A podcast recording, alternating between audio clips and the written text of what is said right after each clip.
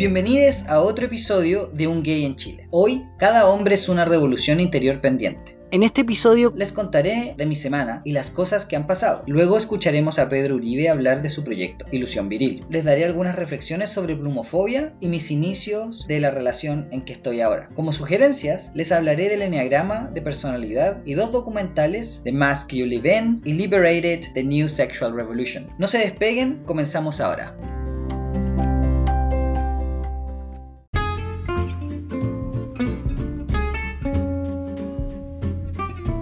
Advertencia. Las opiniones y el lenguaje emitido en este episodio es de exclusiva responsabilidad de nosotros. El lenguaje es muy chileno, coloquial, y la entrevista fue realizada de manera online, por lo tanto el audio se acopla un poquito.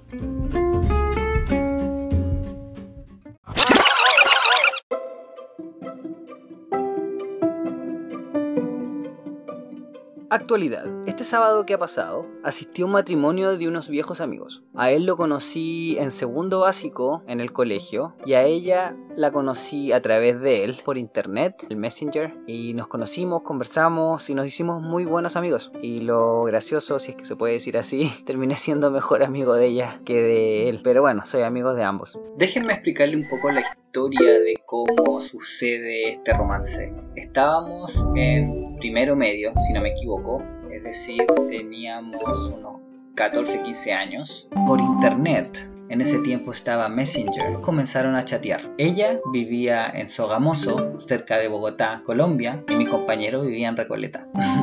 bueno, Fuimos haciendo la amistad a través de internet. Ellos se empezaron a gustar. Ella, para sus vacaciones de cuarto medio, vino a Chile y Argentina. Así que nos visitó. Fuimos los amigos a Fantasilandia. Ellos se conocieron. Ellos pasaron mucho más tiempo juntos, por supuesto. El romance a larga distancia ya estaba. Pero esa fue la primera vez que se conocieron en persona. Y eso, si no me equivoco, fue el año 2004, por ahí. Y luego ella decide venirse a estudiar un magíster en la Universidad de Chile. Ellos llevan viviendo juntos bastante tiempo. Eh, ella se vino hace varios años ya, ya lleva más de 10 años en Chile. Y ha sido una relación, bueno, como todas las relaciones, con altos y bajos. Y, y fui testigo de todas sus peripecias y todos sus acontecimientos. Ahora ellos deciden casarse y también formar una familia. Asistir a este matrimonio, ver la ceremonia civil y escuchar un contrato solemne por el cual un hombre y una mujer se unen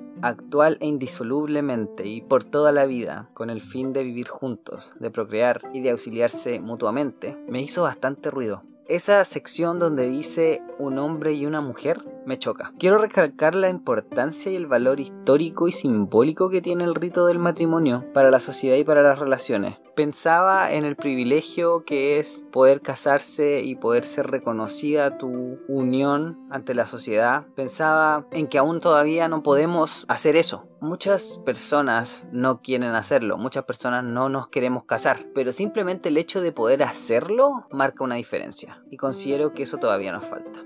Otra cosa interesante que pasó en este matrimonio fue que pude hacer activismo en la mesa. Uno no lo piensa, pero el hétero sale del closet constantemente. Cuando la persona dice, oye, mi pareja, mi polola, mi pololo, está saliendo del closet. En el caso mío, yo también lo hice. Cuando hablé de mi pareja, simplemente dije, bueno, mi pololo, etc. Inmediatamente recibí unos comentarios que me parecieron muy graciosos, como decir, oh, qué bien, y como que contar la anécdota de, oh, yo también tengo un amigo, o oh, yo también entiendo. como decir, no hay problema en que nos cuentes esto. Siendo que a las personas hetero eso no se le hace. espero algún momento en el... Bueno, no sé si lo voy a poder experimentar, pero espero que en algún día en esta humanidad o, o historia de la humanidad eso ya deje de ser un problema. Otra de las cosas que sucedieron esta semana fue que mi pololo se volvió a enojar conmigo porque le doy mucho tiempo al podcast. Y sí es cierto, le doy mucho tiempo, pero es algo que me apasiona y siento que no voy a dejar de hacerlo. El tema es cómo hacerlo cuando no está. Entonces cuando él esté trabajando, yo voy a trabajar en el podcast y cuando esté acá en casa voy a darle la atención a las cosas que merecen. Ese va a ser mi compromiso, a ver si es que podemos evitar conflicto. También les puedo contar que me han dado otra clase particular. Ahora estoy trabajando cuatro horas a la semana. ¡Yay! Algo que es bueno. Otra cosa que sucedió la semana pasada fue que hice un reemplazo y no pude evitar comentar sobre los hechos que están sucediendo en Chile y en el país y no pude dejar de hacerlo. Y lamentablemente eso no cayó bien. Es cierto que uno tiene que tener tino, tacto, hay momentos para decir las cosas y forma de decir las cosas. Y lo reconozco. Yo creo que mi error fue la forma y el momento. Sin embargo, considero que la educación es un acto político. Básicamente todo lo que hacemos es político, pero la educación lo es con mayor razón. Considero que la educación puede ser un acto liberador o puede ser un acto de opresión. Y el educar puede que genere cambios y pensamiento crítico o puede que perpetúe el status quo y adoctrine. Por lo tanto, no podía quedarme al margen de esta conversación o de esta situación y tenía que hacer presente mi visión al respecto. Otra de las cosas que sucedieron fue que, bueno, por este matrimonio pude ver a ex compañeros de curso del colegio y ha sido bien interesante el viaje, ver cómo uno va cambiando, va transformándose o evolucionando las personas que somos ahora.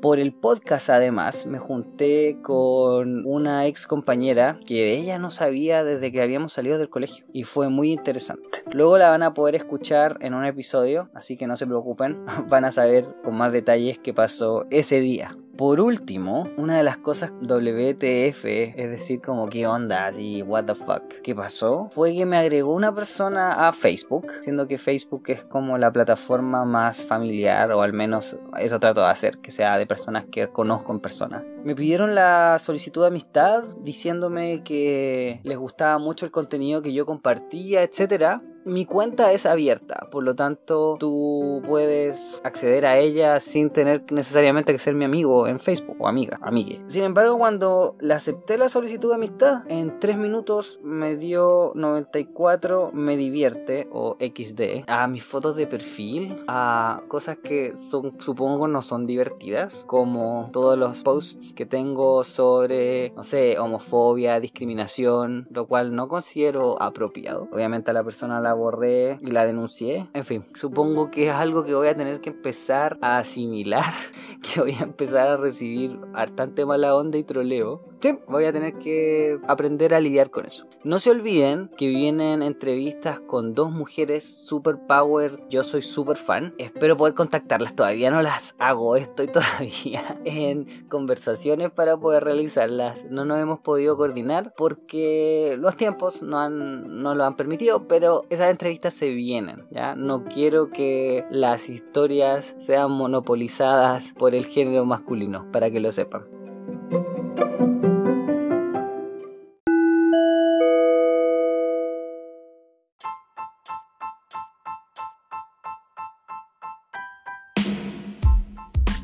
Comenzamos la entrevista a Pedro Uribe. Les quiero contar que esta entrevista fue hecha online y la calidad de audio no es la mejor, pero el contenido es excelente. Por lo tanto, quédate porque lo que vas a escuchar va a estar muy bueno.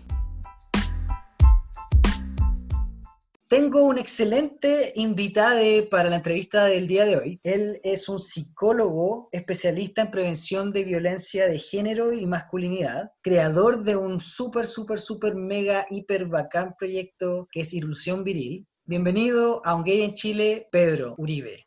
Hola Alonso, ¿cómo estás? Gracias por la invitación. Oye Pedro, ¿por qué no nos cuentas en qué estás? ¿Qué estás haciendo? ¿Qué estás trabajando? ¿Cuáles son los proyectos que tú tienes? Bueno, en este momento estoy, bueno, casi por irme de vacaciones porque hace mucho calor y es verdad que en este periodo hay que tomarse un poco un descanso antes de marzo, sobre todo con todo lo, todo lo que está pasando en Chile, que es bien, bien intenso y bien particular. Eh, a nivel laboral estoy principalmente trabajando en dos áreas, siempre con, con el tema del género y las masculinidades, que es lo que yo me especialicé, y la educación, claramente. Trabajo como terapeuta, atiendo pacientes varones en mi consulta privada, eh, a varones y parejas también, generalmente por diferentes temas, pero varios de ellos consultan por temas relativos al género o la sexualidad, principalmente esas dos cosas. Entonces, la mitad de mi jornada trabajo como terapeuta y la otra mitad de mi jornada trabajo desde el activismo social con el proyecto que creé, Ilusión Viril, Y además también trabajo asesorando y haciendo consultorías a diferentes organizaciones, empresas, universidades, colegios, también consultorías privadas, en temas de género, educación sexual, sexualidad, masculinidades y todos los temas que, que, he podido desarrollar yo. Así que en realidad estoy en, un momento bien entretenido a nivel personal y, y, a nivel laboral. Para mí el tema del trabajo es muy importante porque me da mucha gratificación, también espiritual, porque tengo el privilegio de poder trabajar en algo que me encanta, que me apasiona, así que lo paso muy bien y aprendo todo el tiempo. Eso es muy entretenido. Oye, qué bacán escuchar todo esto y tengo la curiosidad, ¿cómo llegaste tú al activismo social? ¿Qué fue lo que te llevó? Cuéntanos la historia. Bueno, en realidad yo hace mucho tiempo que trabajo en temas de derechos humanos. Yo desde que salí de la universidad, de hecho mi primer trabajo cuando me titulé psicólogo fue la comisión Valech, la comisión contra la tortura y por la violencia política, digamos, también debo trabajar con sobrevivientes de la tortura y de la violencia de Estado, entonces eh, con ellos, ellas y sus familias. Entonces, en realidad yo siempre he sentido de que trabajar en esas temáticas es muy relevante, porque finalmente los derechos humanos, por más de que hoy día se les dé un uso medio, no sé si político, pero un uso un poco tergiversado en realidad, en realidad lo que son, son un marco muy primario y muy básico finalmente de convivencia social y de cómo el Estado debe ser garante de los derechos más fundamentales, por ejemplo, el derecho a la vida o el derecho, no sé, a la protesta social, y de cómo han habido situaciones en las cuales el Estado ha atropellado y abusado ¿no? de diferentes, en diferentes situaciones. Entonces, para mí ese tema es muy relevante. Luego trabajé un tiempo con migrantes, en una organización, luego trabajé varios años en temas de diversidad sexual, principalmente fui activista de iguales, pero también hice proyectos también con, otras con otras organizaciones y ya trabajo en temas de género en realidad hace ya varios años. Y Ilusión Viril, yo diría que es un proyecto que viene a coronar eh, un espacio en el cual para mí, como varón, me interpela directamente, que tiene que ver con qué hacemos los varones para poder erradicar la violencia de género, para poder comprometernos con los valores de la igualdad y de la equidad de género. Y por otra parte, eh, en realidad el proyecto surge porque también yo vengo de una familia donde son mujeres muy fuertes, son personas muy relevantes en mi familia. Y además yo vengo de una familia también de personas que son inmigrantes, mi mamá es colombiana, la gran mayoría de mi familia no viven en Chile. Yo he vivido en tres países distintos, me ha tocado relacionarme con gente de muchos culturas y lugares diferentes. Y la verdad es que a través de la experiencia de mi mamá, que yo siempre digo que es la primera feminista con la que yo me relacioné, pude ver que mm, en realidad no da igual ser hombre y ser mujer. No es igual, jamás va a ser igual. Así como tampoco es igual ser una persona heterosexual o una persona homosexual, pues, ¿no? porque tu podcast me imagino habla mucho sobre el tema de lo que significa ser gay. O como tampoco da, jamás da igual ser una persona blanca o una persona negra las personas yo creo que somos, como el principio de igualdad en términos jurídicos, aboga porque principalmente las personas seamos ojalá iguales ¿no? frente a la justicia, iguales en derechos. Pero tenemos clarísimo que la experiencia subjetiva de las personas y sus diferencias no permiten poder hablar de igualdad, sino más bien, para mí, al menos, y es una reflexión personal, lo relevante es poder problematizar esa diferencia. Entonces yo creo que desde la experiencia que tuve yo de ver, por ejemplo, como mi mamá, siendo una mujer muy líder, muy fuerte, muy potente, ocupando cargos de liderazgo, tuvo un camino mucho más difícil, eh, con muchas situaciones de violencia, diferentes tipos de violencia, y lo pasó muy mal. Creo que mi experiencia de hijo, de ver cómo una mujer muy importante de tu vida, como es tu mamá, ha vivido todas esas situaciones, me imagino que muchos de otros hombres, al igual que yo, han comenzado a sensibilizarse y a darse cuenta de que la violencia de género no es solamente un problema de las mujeres, sino que en realidad es un problema de las mujeres y también de los hombres que vemos que las personas que queremos sufren. Entonces,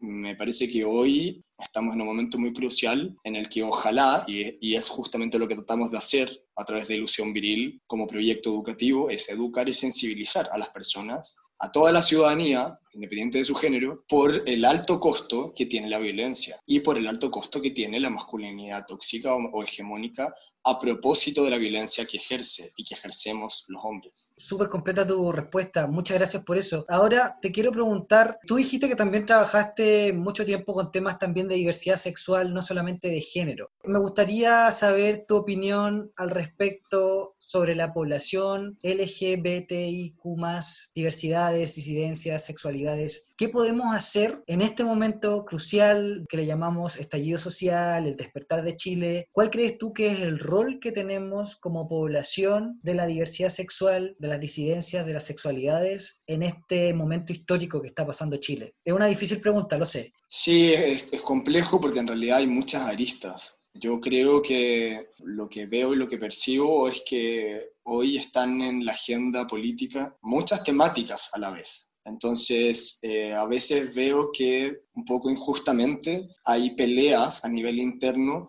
por querer posicionar más una causa por sobre otra, ¿no? Por ejemplo, como si el matrimonio igualitario fuera más importante que el calentamiento global, como que el calentamiento global fuera más importante que la agenda de género, que la agenda de género es menos importante que la agenda económica. Entonces, en realidad yo creo que es una, primero es una torpeza creer que hoy existe un, algo que es más importante que otro, porque me parece que la transformación social o lo que ha ocurrido después del estallido social apunta justamente a comprender que la problemática o las problemáticas de algunos grupos más oprimidos que otros, en realidad están transversalmente unidas por un padecimiento que es social y que es político, que es la injusticia social. Esa injusticia genera violencia, porque evidentemente un país tan rico como Chile y con todo el capital productivo y con toda la riqueza que posee, algo ha estado pasando los últimos años que esa riqueza está concentrada en unas pocas familias y en unas pocas personas. ¿no? no es coherente en realidad con lo que este país tiene.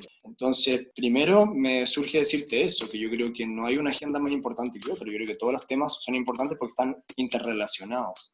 Me parece que sería una torpeza pensar que está esto un poco visto por separado. Y respecto al tema del género, bueno, te puedo decir muchas cosas. Se me ocurre, por ejemplo, decirte que hay mucha gente que todavía piensa que en el mundo LGBTI, por ejemplo, los hombres gays, por el hecho de ser gays, no pueden ser machistas o no pueden ser sexistas. Eso es falso.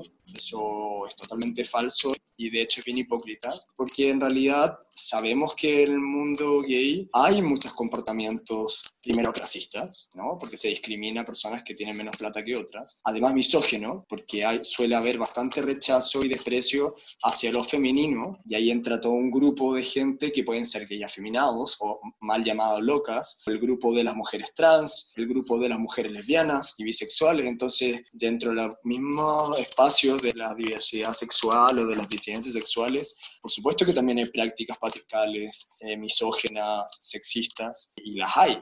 O sea, porque me ha tocado escucharlo a mí y porque lo, lo veo y, y, sucede. Entonces, creo que este tema nos interpela como dije hace un rato, a toda la ciudadanía en general. Lo que sí creo que es importante decir es que a nivel global, muchas de las causas en las que están participando hombres para poder promover eh, la igualdad de género y para poder contribuir y, y tratar de erradicar la violencia de género, en esas causas hay muchos hombres gays, bisexuales, pansexuales, hombres trans participando. ¿Y por qué digo esto? Porque evidentemente dentro de las masculinidades, quienes principalmente sufren la violencia de la hegemonía o los hombres que son más machistas, los hombres contra quienes primero atentan, además de las mujeres y las niñas, son contra hombres de la diversidad sexual. ¿no? Bueno, y mujeres también, pero me refiero entre pares. ¿no? Porque evidentemente se asume que estos hombres que son homosexuales o porque su vida sexual es efectiva de una manera, porque su expresión de género es distinta, o porque se pinta la uña, o porque lo que sea,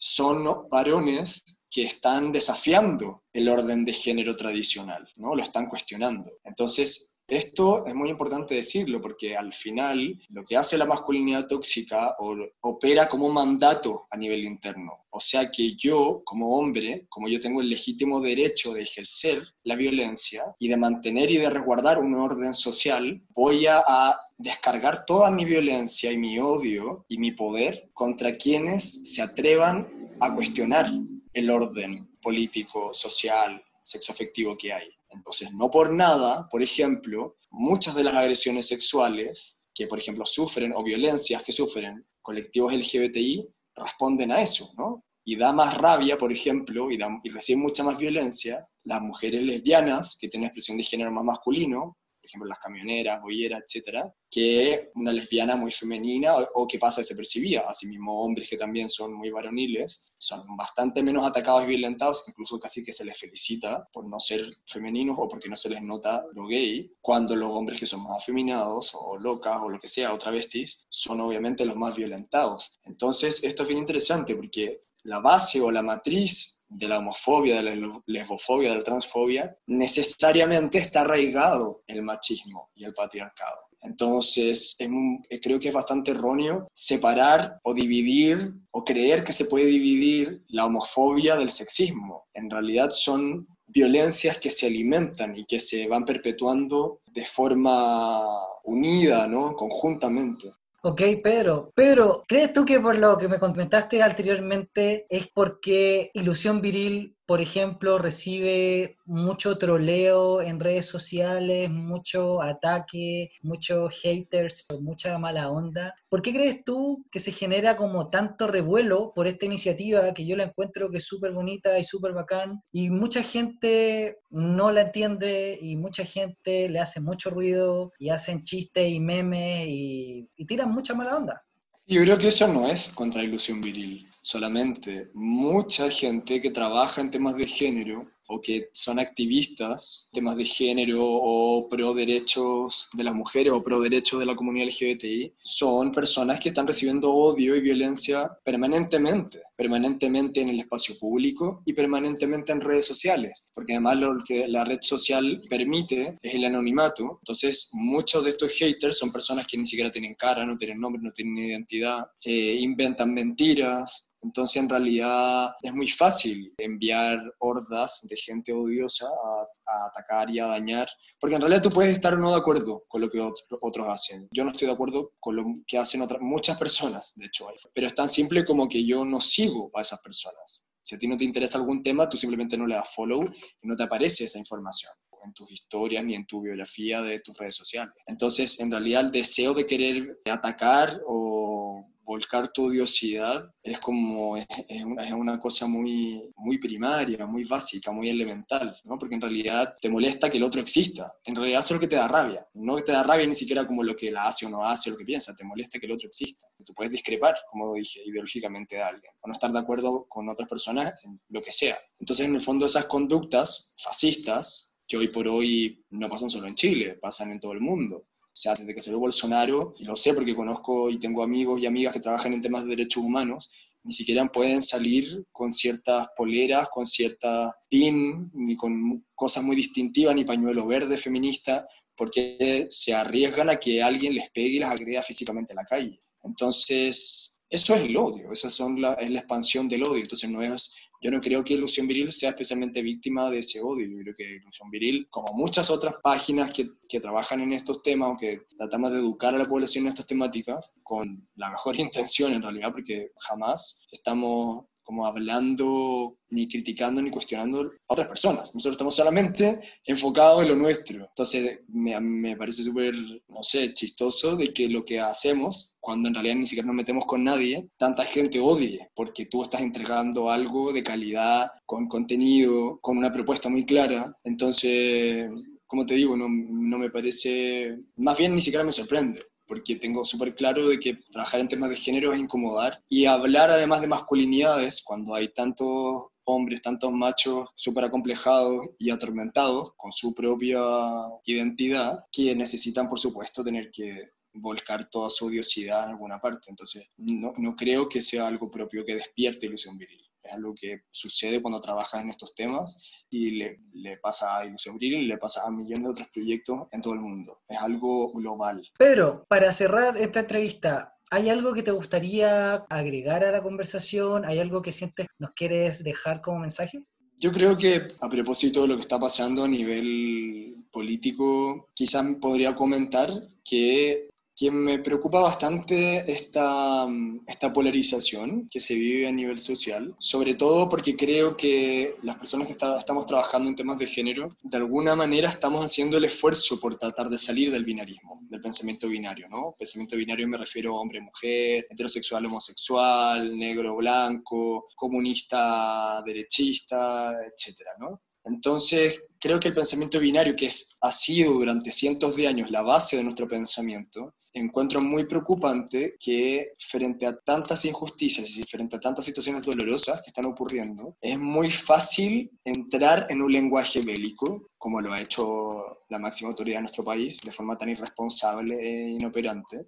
Entonces a mí me gustaría invitar a las personas porque en realidad no tengo la respuesta, no tengo muy claro cómo se hace, también estoy tratando de entender cómo se hace para salir del binarismo, pero sí les quiero dejar la inquietud de poder repensar qué pasa que no es tan fácil entrar en el binarismo, qué pasa que no es tan fácil juzgar al otro desde nuestro lugar de diferencia y sobre todo violentar al otro desde nuestro lugar de diferencia, porque otra vez, creo que hoy por hoy hay tantos discursos de odio, hay tanta violencia, y a mí me preocupa que cuando las personas de la diversidad, o quienes nos decimos de la diversidad, terminamos siendo violentos, violentas, patriarcales, enjuiciadores y poco dialogantes, porque si bien en realidad estas personas odiosas que quieren quitarles y quitarnos derechos a las demás personas, ocupan todas sus estrategias de poder para poder ponerle en pie encima a las personas. Creo que es muy importante y para mí es como un, un imperativo ético mínimo, nosotros y nosotras, nosotros, actuar desde otro rigor moral, actuar desde otra vereda, y cuando hablo de moral me refiero a los valores también con los que actuamos. Esto no quiere decir que no nos podamos enojar, que no nos podamos, que tengamos que ser poco menos que unas vírgenes y, solamente hablar de paz, pero yo creo que es importante que con la rabia, con la impotencia, con la injusticia, con todo esto que nos pasa y que nos duele, que no nos puede dejar indiferentes, tenemos que pensar en estrategias que no repliquen lo que nosotros estamos criticando. Yo creo que tenemos que pensar en estrategias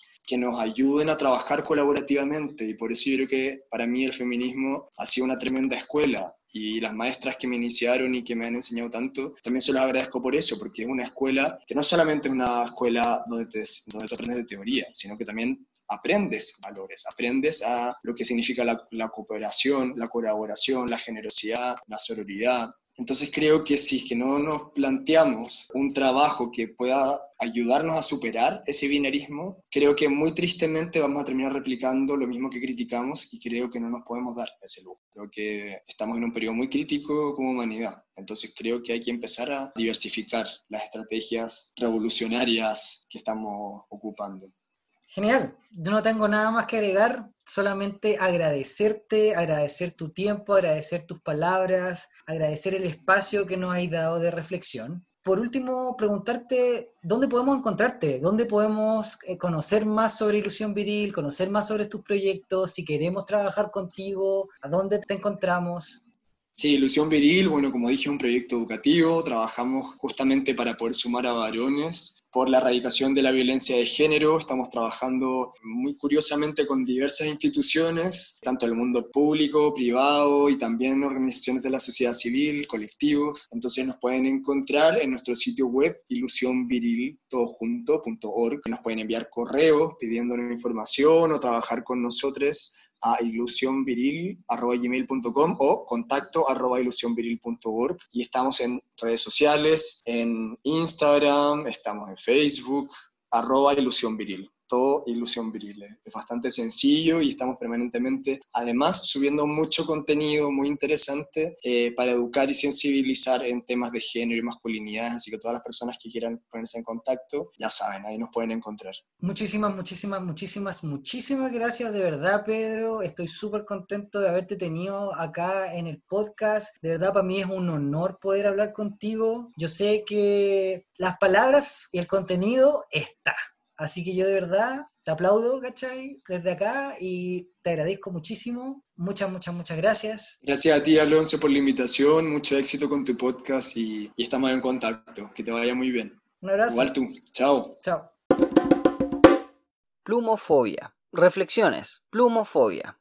Esta es una terminología que se utiliza para hablar de la discriminación a la expresión de género no heteronormada ¿Qué quiere decir esto? La discriminación que existe al gay amanerado y a la lesbiana masculina. Es decir, esas expresiones como no locas, no camionas, por ejemplo. Este tipo de homofobia, lesbofobia o LGBTI fobia se ve en todos lados, pero lo que es preocupante y nos concierne es que también se ve en la propia comunidad LGBTI. Por ejemplo, la podemos encontrar en Grindr, en redes sociales, cuando se critica a los gays muy femeninos, cuando se dicen comentarios como por gente como tú, diciéndole a, un gay muy amanerado, es que nos tratan mal o que nos discriminan, siendo que históricamente estas personas han sido las que han empezado, personas que han luchado para poder tener muchos de los derechos que hemos podido obtener. Si podemos pensar en estas fiestas hipermasculinizadas, estas plataformas como Instagram que nos muestran muestran cuerpos de gimnasio hipermasculinos, en el caso de la cultura gay. Podemos observar el machismo, sexismo y clasismo y cómo tendemos a inferiorizar lo femenino en el caso de la cultura gay, lo masculino en el caso de las lesbianas y cómo esta rebeldía hacia la expresión de género heteronormado hace pensar que vamos a ser atacados por el resto de la comunidad si es que nos expresamos de una manera que no corresponde a las reglas establecidas por el patriarcado y la sociedad heteronormada. Si lo pensamos así, entonces esta plumofobia es un método de defensa internalizado. Esta idea de pasar por hetero, que no se me note, porque no quiero que me agredan, no quiero que me ofendan, no quiero ser aislade, no quiero ser señalado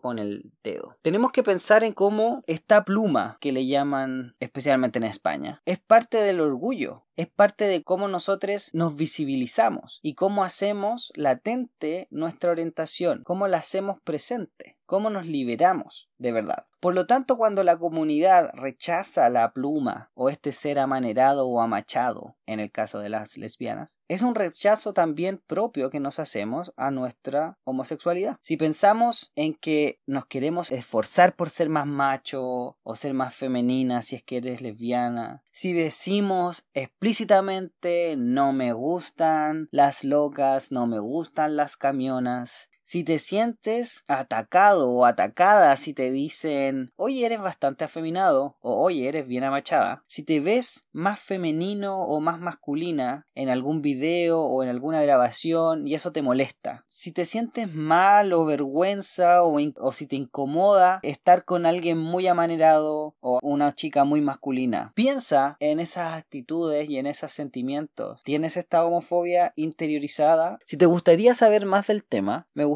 darte como sugerencia tres videos que puedes ver en YouTube. Uno es de Javier Martínez Madrid, que es la plumofobia. Otro es de Mr. Avelaine, Mito 4, la pluma es una opción. Y por último, Gabriel J. Martin, Quiérete mucho, maricón. Si pensamos realmente este concepto de plumofobia si pensamos este concepto de esta homofobia interiorizada o internalizada en el propio colectivo, en la propia diversidad sexual, podemos ver que somos parte de la misma sociedad, por lo tanto vamos a tender a tener las mismas formas de comportarnos. Aunque ya hemos tenido vivencias diferentes y pensemos que por ser LGBTIQ no podemos discriminar o no podemos violentar a personas por su expresión de género, por su comportamiento. Si pensamos en que solamente por ser parte de esta comunidad no vamos a creer en estos mitos o, vamos a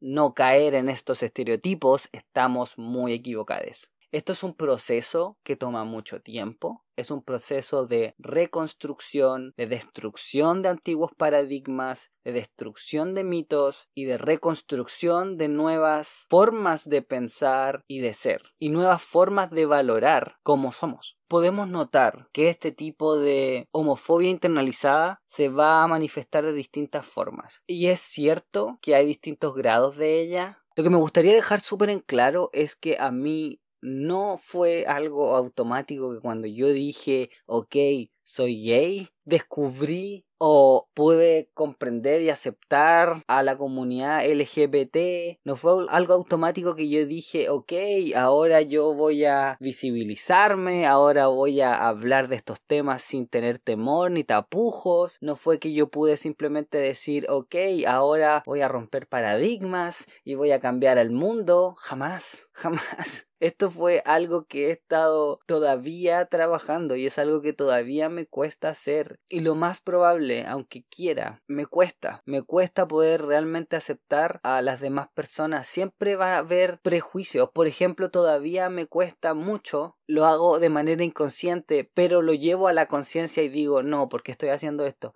Muchas veces me pasa cuando veo personas con expresión de género andrógeno, es decir, eh, son personas que tienen características masculinas y femeninas a la vez. Inmediatamente mi cerebro trata de poder clasificarlo y trata de poder explicarlo y de decir, ok, necesito entender qué pasa aquí. Entonces, esta persona la tengo que clasificar, o esta persona será no binaria, o esta persona debe ser trans, o no, esta persona es intersex, o, o no, esta persona debe ser gay o lesbiana. Tengo que crear una historia a esa persona para poder comprenderla. Y es algo que tenemos sumamente interiorizado y es súper difícil poder sacarte eso y poder decir simplemente, ok, es persona. Ok, se le preguntará si es que se tiene la confianza, si es que se llega el momento, cuál es tu género, cuáles son tus pronombres. O simplemente conocer a las personas. Pero es algo que es tan automático y es tan interiorizado de simplemente decir uno va pasando por la calle y a la persona que sale de esa norma esa persona que sale de ese estereotipo inmediatamente nos choca, nos perturba y nos deja pensando. Y créanme que es algo súper difícil, que se tiene que ejercitar, es algo que se practica. Al principio va a ser difícil, va a ser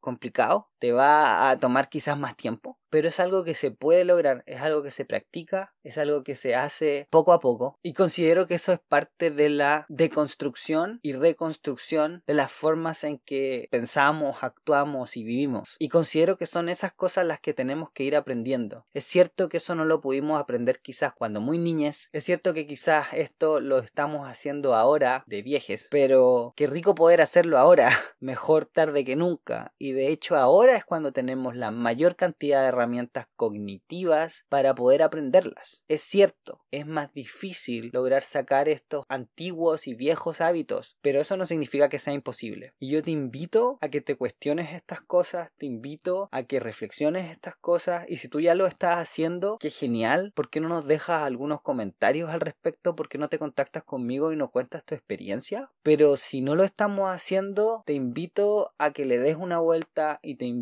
a que lo hagamos. De verdad queremos un mundo donde todas las personas seamos parte y tengamos igualdad de derechos. Parte de esa igualdad de derechos es aceptar a las personas con su expresión de género tal cual son. Y parte de esa igualdad de derechos es eliminar la homofobia y el machismo. Sin hacer eso es imposible.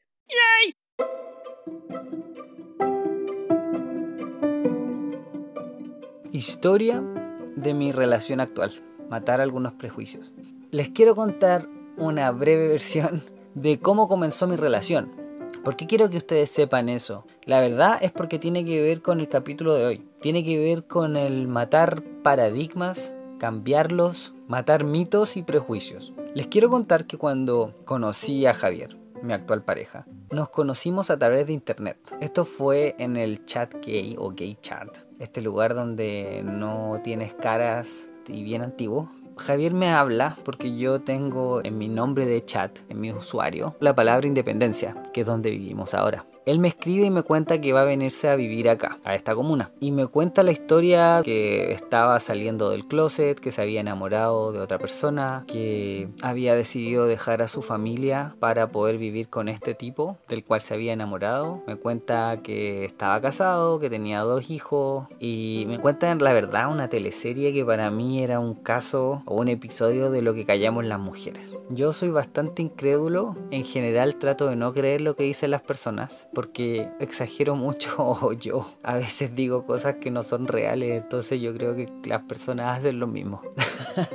bueno, en fin. Entonces yo digo, no sé, esta persona me cuenta esta historia, suena bastante... No que, no que fuera increíble, pero suena bastante extraña para mí en ese entonces, con mi ignorancia, para que podamos entenderlo. Esto fue hace casi ya cinco años, esto fue antes de yo empezar a hacer el activismo, es decir, esto fue antes que yo me empezara a educar en el tema, antes que empezara a conocer muchísimas otras personas gays, lesbianas. No conocido tantos trans ni, ni no binarias, pero esto fue mucho antes de yo salir de la burbujita de la heteronorma. Bueno, no es que uno salga, yo creo que por completo, pero en fin. Bueno, para mí esa historia parecía algo fantástica. Así que me interesó hablar con él y le dije, bueno, eh, si necesitas a alguien con quien hablar, no hay problema. Eh, pero en ningún momento me interesó como para tener algo serio o, ser pareja o nada de eso. Bueno, llegó el día en que él se vino a, Independencia, que dejó la casa donde vivía. Nos decidimos juntar, creo que esa misma noche o, o la noche siguiente. ¿A qué pasa eso? Bueno, nos vemos, nos juntamos y yo lo veo llegar con ropa muy desaliñada, fea para mí, con un brazo enyesado, un cabestrillo y un hombro dislocado, que en ese momento no lo sabía, pero me lo cuenta también. Entonces al final él iba con los dos brazos inmovilizados. Nos juntamos de noche y yo como soy desconfiado, no le dije dónde vivía y le dije que nos juntáramos en el parque. Si ustedes más o menos lo piensan, era, era peligroso hacerlo. Pero bueno, para mí no había ningún peligro, yo estaba sano, podía correr. Él luego me contó que en realidad le dio bastante miedo la idea de ir al parque, con lo que significaba eso, más encima que no se podía mover. Decía, si este me, me viola o me hace algo, no voy a poder defenderme. En fin, yo no lo pensé así, pero bueno, y fuimos para allá y conversamos. Yo le conté, bueno, que en realidad había terminado mi relación hace poco, que yo estaba buscando amigos con ventaja, que no quería nada serio en ese momento y que la verdad tampoco estaba buscando con él ninguna relación amorosa. Él me dice y me cuenta, bueno, lo, lo que yo ya sabía, que él estaba en esta relación con otro tipo, que este tipo también tenía pareja y que él también supuestamente la iba a dejar a su pareja para poder estar con, con Javier. Esa era la idea y ese era el plan que tenían ellos. Lo que pasa después es que Javier decide terminar esa relación. Se da cuenta que no tiene mucho futuro, que esta persona no va a dejar a su otra pareja y bueno, decide terminarla. Para hacer el cuento corto de cómo nosotros empezamos, yo lo fui un día a consolar y una cosa llevó a la otra y bueno, empezamos a no ser pareja de inmediato, pero empezamos a vernos muy muy seguido. Y aquí viene el tema de los paradigmas y viene el tema de los prejuicios, porque yo antes de ese momento pensaba en yo nunca voy a estar con alguien casado, yo nunca voy a estar con alguien que tenga familia, porque cómo voy a entrar a otra familia? ¿Cómo va a ser eso de tener, no sé, hijastros o hijastras? ¿Cómo va a ser eso de, de estar con alguien que ya tiene su vida hecha? ¿Cómo voy a estar con alguien tan mayor? Javier tiene 20 años más que yo, por lo tanto yo sentía que qué podía entregarle, qué podía enseñarle yo a una persona que había vivido 20 años más que yo y que supuestamente ya tenía su vida resuelta no solamente esos eran los prejuicios que tenía yo, descubrí que no eran ciertos, que tú, no importando la edad que tengas, vas a siempre tener cosas que hacer en tu vida y tener que resolverlas y que tu vida no se termina al, no sé, conseguir tu casa, tener tu familia, la vida sigue. También habían otros prejuicios que tenían que ver con que Javier nunca terminó sus estudios superiores, por lo tanto Javier no tiene un título universitario. Javier ha trabajado en muchos oficios, Javier no es profesional. Yo lo conozco sin trabajo y atropellado. Aparte, Javier volvía al lugar donde yo había querido escapar, que era escapar de esta comuna y de la casa de mis papás. Javier tampoco tenía un cuerpo de gimnasio, para nada. no era preocupado de su apariencia. Me di cuenta, bueno, a lo largo del, del tiempo y los conflictos que me producían el mantener una relación con él, en los primeros meses yo no estaba convencido de querer nada serio con él solamente quería estar con él porque me ayudaba a escapar de estar en la casa de mis papás, porque me ayudaba a escapar de la realidad, entre comillas, y me hacía, me hacía distraerme. Pero en ningún momento yo me proyectaba a decir, bueno, yo voy a tener algo con él a largo plazo. Me acuerdo que en ese momento yo quería viajar muchísimo fuera del país, yo me quería ir, yo quería empezar de cero en otro lugar. Sentía que había fracasado en mi relación, sentía que volver a la casa de mis papás era una señal de fracaso gigante. Me sentía muy mal por eso. Y sentía que empezar una relación con él con una persona que había dejado su familia, que había dejado o había roto ese matrimonio, que había vuelto a donde yo no quería estar. Era retroceder más que avanzar. Y recuerdo haber tenido muchos conflictos al respecto. Recuerdo haber comentado esto a muchas personas y muchas personas me decían, pero oye, pero si no te gusta, si está bien, déjalo, busca a otra persona, no sé qué, hay muchos peces en el mar, todas las cosas que te dicen. Y la verdad, quise hacerlo, quise hacerlo mucho. O sea, yo seguí conociendo personas, seguí chateando, seguí, conversando con gente, con chicos, obviamente. Eh, seguí juntándome que me iba a tomar, no sé, una bebida que me iba a tomar un trago, que iba a tomarme un café, a conversar. Y me pasó que, bueno, Javier me lo decía, Javier me decía, mira, cuando llegue ese tipo con plata, cuando llegue ese tipo ideal, con auto, rubio, alto, guapo, que te cante más bonito, me decía,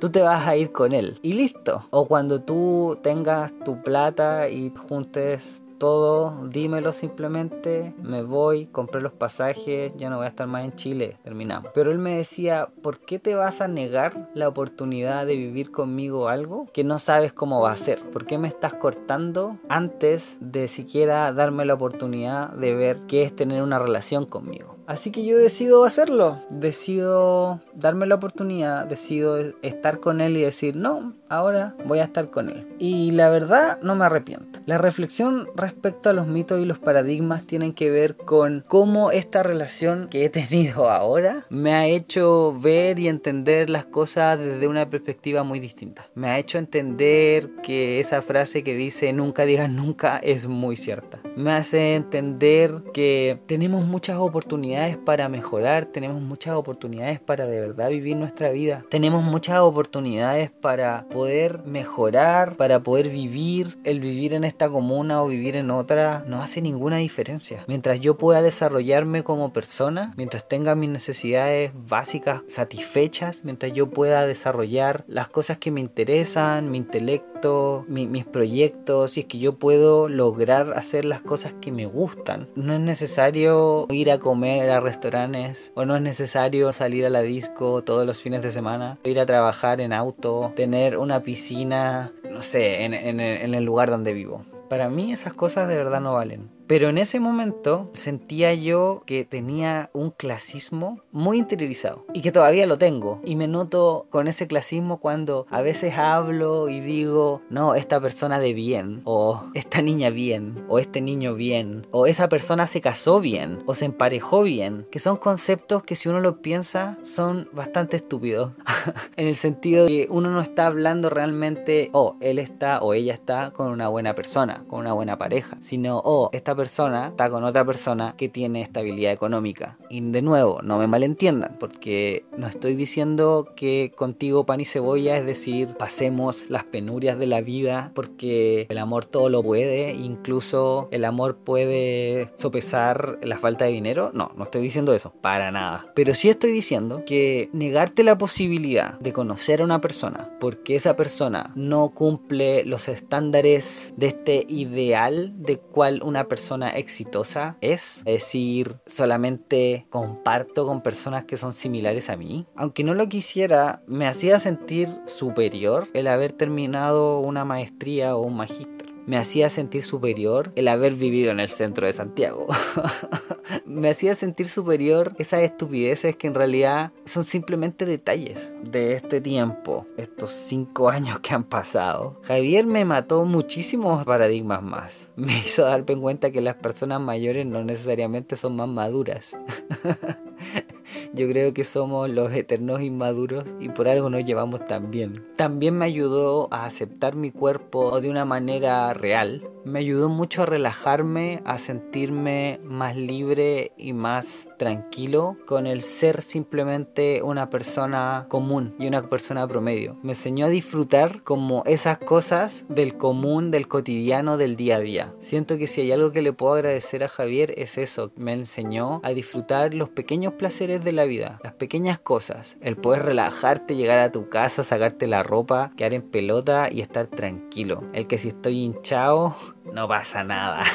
y la vida sigue. El que si estoy incómodo decirlo, el que si algo me molesta hacerlo notar, obviamente con respeto, pero el sentirte realmente cómodo, cómoda en tu propia, en in your skin, en tu cuerpo, en tus zapatos. Eso puedo contarles.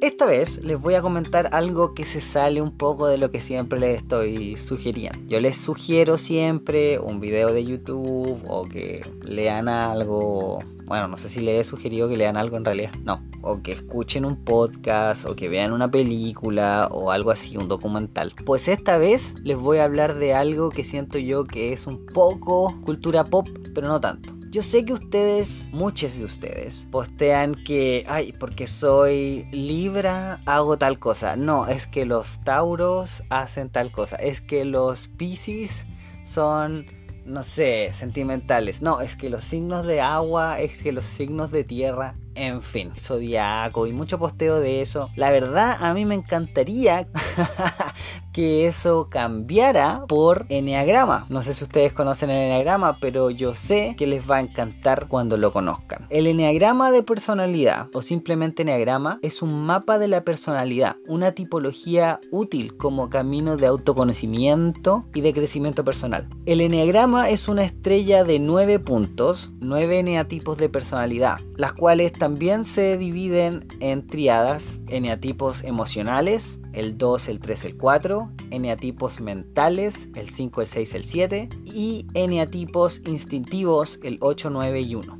Estos nueve eneatipos son arquetipos de personalidad. Y si bien en este caso no es como el signo del zodiaco, que cuando tú naciste tuviste la energía del planeta y del sol y que bla bla bla y el ascendente y la carta astral, no. Estos eneatipos son arquetipos de personalidad, por lo tanto, estos eneatipos te muestran tu carácter, tu tipo de forma de ser. Y lo bonito que tiene esto es que te ayuda a aprender sobre ti mismo, te entrega conocimiento sobre tus patrones y hábitos asociados a tu tipo para poder autoconocerte, autocomprenderte, desarrollarte, convivir contigo mejor y con nuestras tendencias y actitudes. Tú por tener cierto tipo de personalidad vas a tender a hacer ciertas cosas, vas a tender a caer en ciertos vicios y vas a tener ciertas virtudes por el tipo de personalidad que tienes. Entonces lo bonito y entretenido que tiene esto es que te ayuda a autoconocerte, autoayudarte y a mejorar. Busca alejarte de la rigidez del carácter y acercarte a nuestra autenticidad.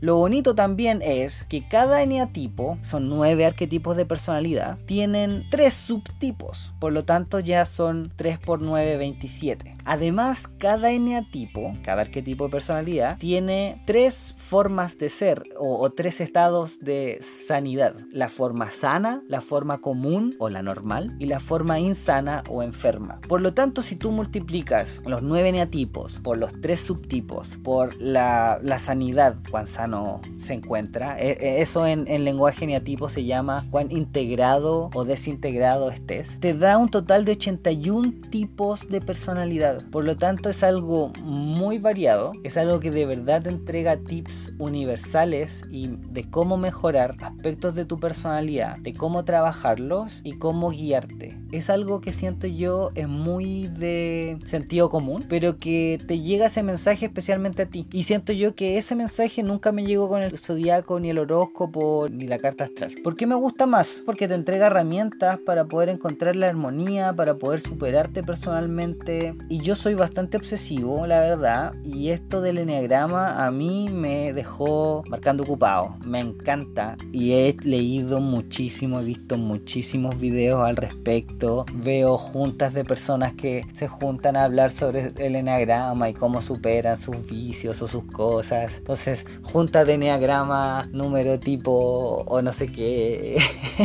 en, otros países. Y la verdad, eso es bastante, bastante entretenido. Eso es algo que les recomiendo entonces. Busquen el enneagrama, busquen y lean su eneatipo, descúbranlo, intenten mejorar ese tipo de carácter y personalidad que tienen. Ahora, si ustedes quieren saber más de mí, les cuento que yo soy un 2 sexual, por lo tanto, si quieren saber de mí, lean el enneagrama tipo 2 sexual y van a saber bastante de mi personalidad. Si es que no lo notaron ya al escuchar este podcast.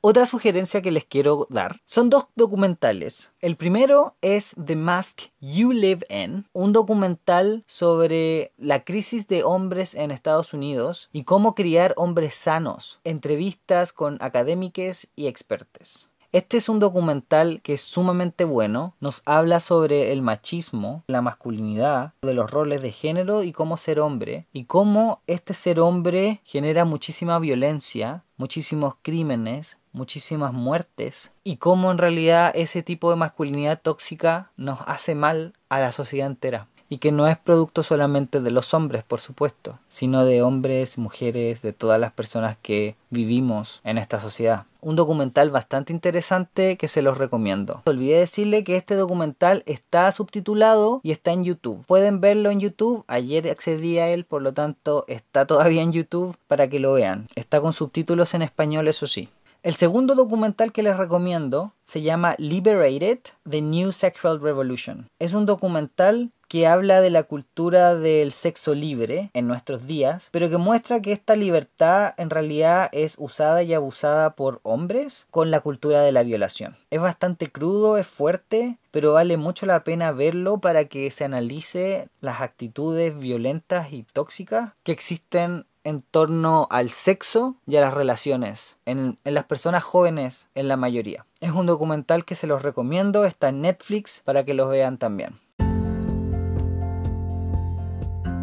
Bueno, ese ha sido el episodio de hoy. Espero que les haya gustado y espero que hayan encontrado las reflexiones importantes, interesantes, útiles. Y si es que les ha hecho sentido, si tienen algún comentario que hacer, si quieren contactarse conmigo, si quieren compartir sus experiencias, si quieren participar en el podcast como entrevistade o ser parte de él, pueden contactarme en Instagram, un gay en Chile podcast les invito a compartir y a comentar este podcast si es que lo consideran bueno, si es que les ha gustado, si es que tienen ideas, sugerencias, por favor háganmelas llegar. Estoy muy agradecido de poder contar con su compañía por el escucharme y darme su tiempo y compartir mis reflexiones con ustedes. Así que estén atentos porque el próximo martes se viene un nuevo capítulo. Les quiero desear lo mejor para esta semana. Un beso, un abrazo. Soy Alonso Poblete, un gay en Chile. Chao, chao.